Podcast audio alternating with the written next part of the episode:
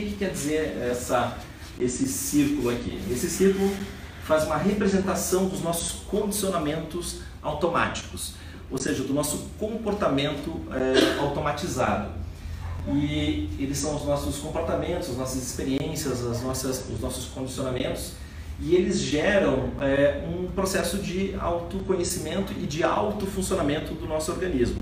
A nossa mente, é, ela gasta cerca de 30% da energia produzida pelo nosso corpo. O nosso cérebro gasta cerca de 30% da energia. Se eu tiver que a cada dia aprender, por exemplo, a escovar os dentes, eu tiver que aprender a dirigir o carro, a tomar banho, se eu tiver que aprender essas coisas que são do dia a dia todos os dias, eu vou gastar muita energia. Então, esse automatismo do nosso cérebro, que segundo a neurociência é cerca de 96 a 98% dos nossos comportamentos e condicionamentos eles são automáticos, esse automatismo faz com que a gente tenha uma economia energética, uma economia de energia. Eu não tenha que ficar aprendendo coisas todo dia. Por um lado, isso é bom, que imagine se você tivesse que aprender a escovar os dentes todo dia. Agora, é, por um lado, tem um lado que, que é o lado dark dessa situação, porque a gente tem condicionamentos automáticos que a gente não percebe e que muitas vezes impedem a gente de alcançar os objetivos que a gente quer. Né? E cerca de apenas 2 a 4% do que a gente toma de decisão ou que a gente reage é consciente no nosso dia a dia. E o nosso objetivo com a meditação e com esse conceito de mindfulness é aumentar é, é, essa, essa, esse poder de escolha, é não agir no automatismo, mas ficar atento quais são os pontos de comportamento que você quer melhorar para alcançar o resultado que você, que você deseja. Bom, e esse automatismo gera algumas, algumas instabilidades, gera algumas questões que são importantes gera alguns obstáculos né, que fazem com que a gente não impeça um determinado objetivo. Um primeiro obstáculo ou instabilidade da nossa mente são os modelos mentais viciados, que eu falei um pouquinho antes desses comportamentos condicionados. Ou seja, a gente tem um modelo mental viciado que acaba prejudicando o alcance de algum objetivo.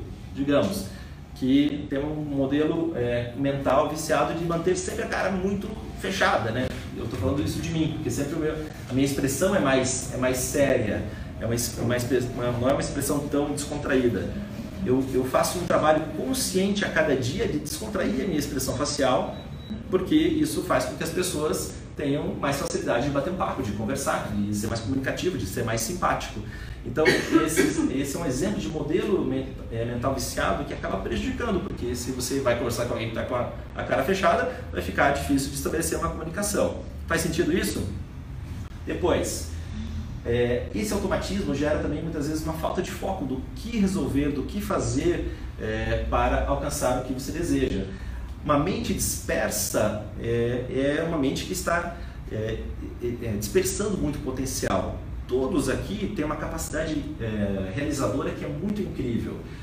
E depende o quê? De um processo de concentração de energia, de concentração de foco, de, é, de determinação daquilo que você quer chegar para realizar, é, determinação de onde você quer chegar para chegar nos objetivos que você deseja. Então, a falta de foco faz com que muitas vezes a, gente, a, nossa vida vai andando e a gente não tem aquela sensação de realização de que as coisas poderiam ter acontecido do jeito que a gente queria.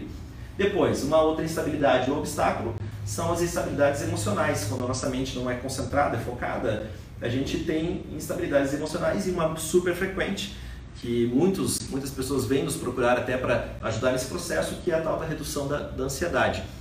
A gente acha que ansiedade é uma coisa recente, uma coisa que é, é muitos até falam, ah, é o mal do século, ansiedade, né, tudo mais. Mas existe um livro de um sábio hindu chamado Patanjali, esse livro foi escrito há 2.300 anos atrás. 2.300 anos atrás, então é século 3 antes de Cristo. E nesse livro ele fala sobre a ansiedade. Ele fala que a ansiedade é um obstáculo para alcançar um objetivo. Então, a ansiedade ela faz parte do nosso nosso modelo emocional, nosso modelo mental. E a gente quer fazer o quê? É suprimir essa instabilidade é, fazer com que a ansiedade fique muito baixa ou quase imperceptível para que você tenha muito mais clareza e alcance o que você deseja. E um quarto obstáculo ou uma quarta instabilidade é uma baixa consciência corporal. Quando a gente fala de consciência corporal, é consciência de movimentação, mas também do, daquilo que está acontecendo dentro de si mesmo. Vou, vou dar um exemplo pessoal.